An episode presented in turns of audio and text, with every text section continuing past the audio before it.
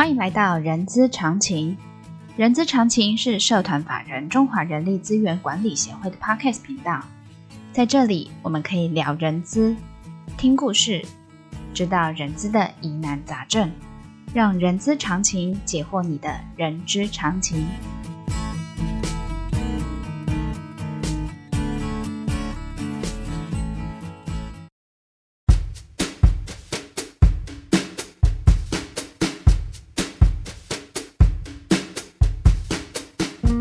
嗨欢迎来到《人资是个屁精辟世界》的节目，我是 J.K. 若琳。这个节目内容包罗万象，我们可以从聊人资的议题、人资的工具、人资的趋势，聊任何你想要知道的人资哦。今天呢，我们特别邀请了 KPMG 执行副总赖伟燕为来跟我们分享 KPMG 怎么去做贴近员工的员工体验哦。我想要说，做那么成功，一定某种程度有一些工具是可以 support 你们。那我想要呃让听众朋友知道，这个工具是是有呃运用到哪一些？好，我我我想说，以成功我不敢讲了。我觉得我们 always 是在一个路上，是。所以对我来讲，就是滚动式修正。是。然后我们对于一些东西，我们也想试着在这个过程中去验证。是是是。所以我们也开始去使用一些工具。你说到验证，搞不好。有某某些大学教授听完之后，他搞不好要学生来 来访问你们做论其中一个论文。可以啊，可以啊，欢迎欢迎。Maybe 对，嗯，那呃，我觉得刚提到说从 Cook 这个事情的角度，我觉得也回到是除了时机的成熟之外，跟一些数位科技的成熟也其实是蛮有相关的。嗯嗯嗯呃，譬如说因为远距办公的关系，我们其实。大量的会议，大量的沟通，可能是在数位平台上，是是，比如说像是 Teams 啊，嗯嗯，或者是像之前的那个 Room 啊这些东西，嗯嗯，好，那呃，我们就想是说，既然我们很多的 interaction，很多的一些互动的一些过程都是在这些数位平台上，那其实这些数位平台应该能够有机会再去做一些细部的探索，是，包含是什么？现在组织都在谈 OKR。嗯哼，对不对？那 OKR 有没有比较好的工具能够让 OKR 在里面去做 PDCA？那再来就是说，员工、员工、员工是客户，客户会需要一些社群的讨论，是来对一些内容或对一些事情有一些评价，所以是不是也应该有一些 community？是是是，我员工来做。那再来就是说 learning 的部分，嗯哼，learning 部分因为刚刚讲到一半，其实 learning 就是说。未来 learning 除了是多元的学习内容非常重要，嗯，嗯，嗯，嗯，那再来就是把学习的渠道能够再多一些不同的面向，嗯嗯，嗯，譬如说有数位内容，有影，那另外还有音，嗯，那音如果没有搭配影的话，那其实就是 podcast，嗯，所以内部我们也做了一些 podcast，我们把它叫做微学习，嗯哼，那这些里面其实都能够是一个全新的数位平台，嗯哼，能够把这些东西把它载入进来，是，我们现在也多元的去探索这些数位平台的可能。嗯哼哼，那这些平台大部分都是从我们 global 来做 roll out，嗯，那我的工作就是试着去把它做在地化。哦，那再来是说，既然你的东西都在平台上，凡走过必留下痕迹，必留下痕迹。那我们做这些痕迹的目的是想要去分析说。怎么样我们能够做得更好？嗯嗯嗯。哦，譬如说最基本的什么样的课程，嗯嗯，比较受用。那我想这最基本，大家可能都会去看。是。但老实说，你问我，大家都真的很仔细去看吗？不见得。是。所以我们必须把它设立成一个 discipline，嗯嗯，把它设立成一个 SOP。那再来就是说，这些数据只看这样而已吗？当然不是。嗯。嗯像我们最近跟微软合作的一些项目里面，我们可能就能够再把一些更细腻的资料，嗯，也拉出来看。嗯，譬如说我们去定义什么叫 super sales，嗯，譬如说以 JK，你认为什么是 super sales？Super sales 就是我比较粗浅的，就是帮公司赚赚取最大的利益的人。那这背后赚取最大的利益是你最后要的。对，可是这里面的因是你做了哪些事？是是是，你拜访了多少客户？嗯，对不对？然后你失败了多少次？对不对？对对对对。然后你学习了多少的内容？是等等。嗯，过去当我在这样问的时候，可能大家都只能用比较主观式的来回答。是是是是。可是现在因为这些数位工具的蓬勃，我们就有机会把这个东西建构成一个模型。你这让我想到，那假设你在那个 GPT 里头讲 Super Sales，他搞不好会帮你。对，生成了很多 super sales 的一些 definition。呀，但他可能比较偏直化。对，他就聊一个，哎，super sales 应该有的态度就是七乘以二十四个小时不停的工作。我这边举例，但我们想要做的是用比较比较科学化的方式，真的细部去衡量说，是当你的。呃，你的业绩能够达到的时候，是你可能背后做了什么事？那、uh. 你把它想象成它就是一个方程式。Uh 举个例，你开会开了多少次嗯哼每一次花了多少时间嗯哼然后每一次有多少人的加入？你花在多少时间跟内部做合作嗯哼请问这些数字有没有轨迹？当然有啊，有的，所以你可能就会因为这样可以 build 出一个新的方程式，说哦，原来 Super Sales 的内部会议平均一个月的次数可能必须要控制在十次以内。嗯哼，那他拜访外部客户的次数不是应该太多，而是刚好在一个。嗯哼，所以我们会因为这样更有机会的来衡量出说，哎，员工。产值的最佳的方程式可能是什么？那同时也能知道说，哎，员工可能在什么状况下可能会 burn out，对，那就有机会让我们的同仁们能够更有发挥。所以他，你这让我想到，这很像股市的那个曲线走势图，哎，会有一个黄金交叉点的那种概念。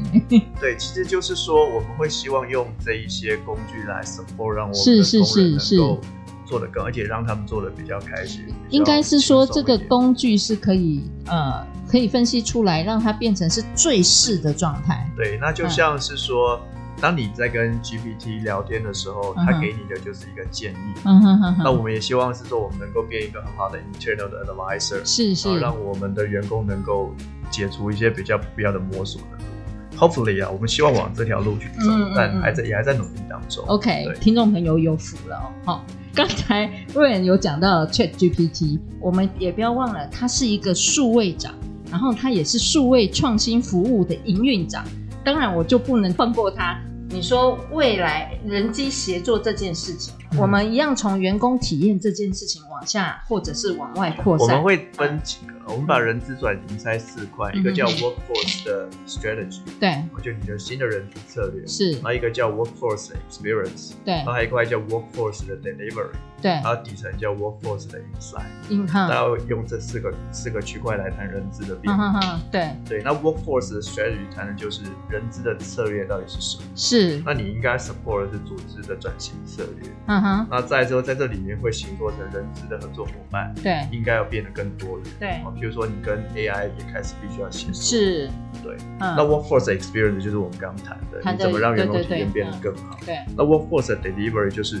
我怎么样去找到更适合的人？是。那在我怎么样去用比较新的方式，能够让我的员工的能力变得更强？嗯哼哼。甚至我在 interview 他们的时候，我没有办法用一些，即便是远距，是，我也能够用一些 AI 的工具，去 qualify 这个 candidate。是是是。对，大概会有这几块。那 workforce insight 就是怎么样让 data 能够 support 人资做得更好。那比较担心的是人资的边缘化，人资边缘化就是 边缘化，这个这个。这个文字好红，人资变化就是你会发现说，在找一些关键人才的时候，嗯、慢慢的业务单位会发现人资单位帮不了。嗯，特别是新形态的人才，可能人资连那人才那个 definition 都搞不太清楚。嗯，你看，为了丢了一个震撼弹之后，用迷之笑容来给我反应。那接下来我们该怎么做？其实我们在谈的时候就是。组织如果在做转型，需要一个 roadmap，嗯嗯，HR 也必须要自己 transformation 的 roadmap，嗯嗯嗯，然后逐步的去看自己怎么样，应该这样讲，你的标杆到底是谁？嗯嗯嗯，每个人的标杆可能都不，每家企业的标杆都不一样，那你把标杆确定出来之后，才有办法铺建出你要到那个标杆的路，到底应该怎么去逐步的去达成。所以我认为 HR 必须要自己的 roadmap，嗯嗯，那再来就是。组织给予 HR 的资源，我认为得要增加。嗯，老实说，我们过去的观察是，HR 几乎是 back office 的 back office 的 back office，几乎已经推到边缘中的边缘。对，那大部分企业主在过去对他的期待，真的就是打考绩、付薪水、好考勤，比较是。基本盘的面向，可是我刚刚讲，如果你要行塑未来的员工体验，嗯，你要有更好的人资的策略能够落地，嗯，你可能需要一些新的工具，嗯嗯，你甚至自己的技能也必须要能够 upgrade 上来，嗯嗯，那这些东西都是人资必须要去做转型的时候的标配，是。那在我说，当人资必须要开始去谈更多的 insight 的时候，他对于这些数据的分析能力到底到不到位？嗯哼，那再来是谈未来如果是要人机协作，对，请问 HR 该不该人机协作？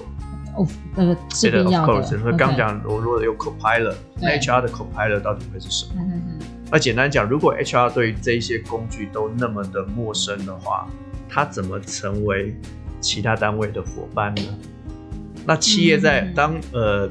我们的我们的其他部门的人在做猎才的时候，嗯，因为现在大家都在抢人才嘛，那我们更好的方法能够帮助他们能够赶快把人找进来，嗯嗯嗯，对，我们到底是那个助力还是阻力？嗯嗯，我曾经呃遇到一家公司，他说他们所有的履历一定都能经过 HR 才可以，嗯嗯嗯，但其实有些公司不需要，有些有些公司是说有智慧的，我只要自己有 sourcing 的管道，我就能够把它完成。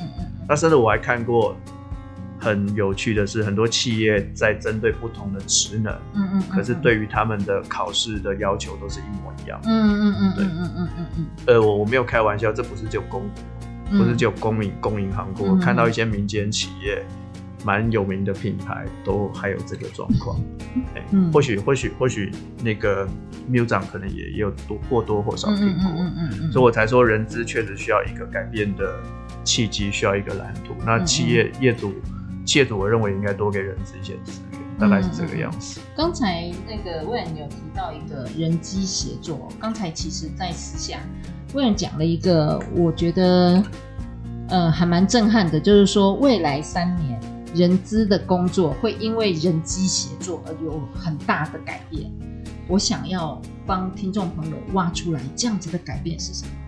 呃，其实人机协作，像我们在上一集有聊到说，未来很有很多的数位工具，对，这些数位工具可以可能可以省去你很多的力气。是，就我说学习，嗯，学习不用你再去找讲师，因为现在现在有很多数位化的课程，对，它是一种人机协作，对，它也算是。我认为人机协作不一定是说你要跟 AI，嗯，才叫人机协作。人机协作，我用比较落地的方式来谈是，嗯，你如何驾驭这些数位工具，嗯嗯，好，那。原始人看到火会害怕嘛？对。那如果说我们对这些数位工具都还是那么充满着抗拒的话，那不用谈人机协作。嗯、所以我认为是多去涉猎这些数位工具。嗯、那也因此你的伙伴圈，嗯，过去可能是跟比较是人资机构，像 Chama，嗯，专业的人资机构，嗯、很棒，可以给我们很棒的 support。可是未来跟这些新兴科技的这一些提供者。或数据的提供者，我们怎么样跟他们扮演一个比较好的伙伴的角色，嗯、也其实是重要的。嗯、对，那当这些东西都 OK 的时候，一旦新的 AI 在进来的时候，你才能知道怎么把它用到恰到好处。嗯，那再再讲简单一点。一些前端的单位如果告诉你他有某一种特定人才，你连那个名词都听不懂，嗯，那你怎么帮他找到对的人？对不对？所以我认为说，所谓的人机协作，并不是真的跟 AI 工作那么单纯，而是让你从理解科技到拥抱科技的一个进程。对，理解科技到拥抱科技。对。OK，然后呃，你必须要站在一个角度，就是数位赋能嘛。嗯哼，常态在谈数位赋能。嗯哼，那自己先把自己赋能。嗯哼，那同时你要思考是说，你要协助企业数位赋能。嗯，你的起手式会是什么？嗯哼哼哼哼。当你要谈人机协作的时候，嗯，第一个你自己不能害怕。嗯嗯嗯。那你必须知道你自己人机协作要如何开始。对。那再来是有这么多的其他的单位。那当他们在谈人机协作的时候。我们给予的协助，我们扮演的角色到底是什么？嗯，那当他们也感到害怕的时候，我怎么让他不要觉得害怕？对，当我从为了做一些新的第二曲线、第三曲线的事业的时候，我找了一群新的人从外面进来，说叫鲶鱼效应的时候，嗯，那 HR 能够在这过程扮演什么角色？嗯，让他们能够融合的更好。嗯，呃，再举一个例子好了哈，虽然这是从人机协作一路谈过来，嗯，请问企业的组织？大部分都是围绕着怎么做设计？工作、产品、产哦产产品。我太我太人资了。所以 normally normally 我们在谈企业早期的教科书会谈叫产销人发产，所以产是第一个。产，所以我们过去都是比较是产品为导向。可是在我刚刚在上一节聊到说数位转型，我们谈的是。Customer，嗯哼，这叫客户。请问这个我们刚刚谈的部门有哪个部门是跟客户有关？嗯，可能似是而非，你可能会说，哎、欸，人那一块可能是会有没有，但人谈的是 HR，嗯，所以其实，在谈转型的时候，我们就会去 identify 说，这一个组织里面的客户单位，嗯，存不存在，嗯，做哪些事，嗯，那如果叫产销人发财，就会发现这个单位根本就不存在，嗯，那表示如果我要更深入的去解决客户体验的议题，它充满了就是跨部门的协作，是，那跨部门的协作如果要让它发生，请问谁会是那个推手？会是谁？我想要说的是 HR，HR，HR 肯定要是一个推手。那你就要知道是说这里面怎么在组织从垂直面你拉一个横构面出来，嗯嗯、然后再加入一些新的元素，嗯、然后你必须让这个华尔兹能够跳出协协作，嗯、能够跳出很优美的舞曲，这个都是要去思考的。是是是，对。哇塞，你看，呃，各位听众朋友。我留下来再挖出 Wayne 的这些经验分享，真的是太棒了哈！好的，那我们这一集呢，我们就到这边告一个段落。然后相关的讯息在资讯栏中可以看得到。然后呃，喜欢今天朋友也请记得给我们五星好评，也欢迎大家留下您的评论。我们下次空中见，谢谢 Wayne，谢谢，拜拜，拜拜。